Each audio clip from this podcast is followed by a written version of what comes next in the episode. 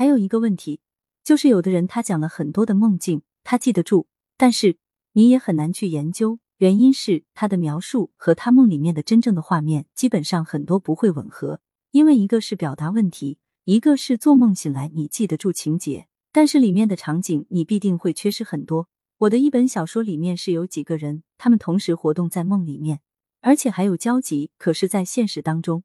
这种事情应该是好像很少，也造成我之前曾经疑惑过弗洛伊德，他去研究梦，只是靠人家的描述，怎么样去准确的做一个解读？包括每个人自己的梦，怎么样能确保你的梦能够记得那么清楚？所以，对梦的研究太难了。梦境可能是科学家最难去研究的。我突然之间有一个新的想法。现在脑机接口已经有了，我们可以通过接到脑部的一些信息线路和智能计算机的联通，通过我们的脑部去控制智能机器。以往来讲，解剖一个人的大脑，你都没有办法去研究所谓的梦境，只能说脑部某个位置做梦的时候活动非常多，可是怎么活跃是没有办法去验证的。科学家应该都明白，梦境研究起来太难了。但是现在的科技，在未来的一段时间，能不能发展到读取我们的梦境？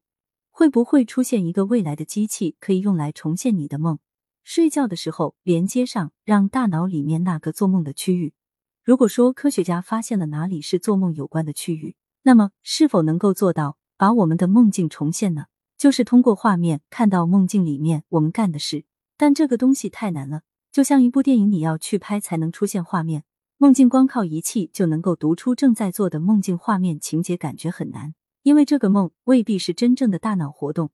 可能是意识到了某个时空，或者说是做某些内部活动。是否能通过仪器把它解读成跟梦境一样的画面？刚才我还在设想会不会，但是现在自己都觉得不太可能。除非我们大脑真的是像是 CPU 一样的高等文明的系统，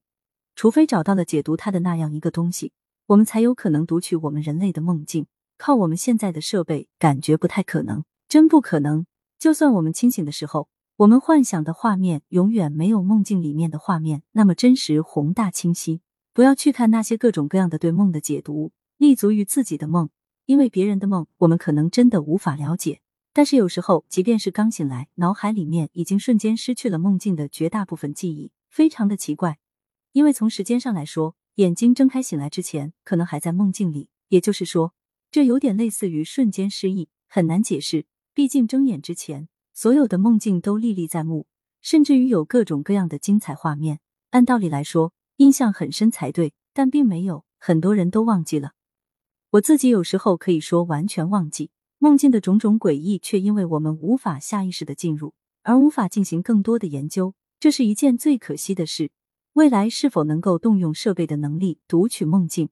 不得而知，一定很难。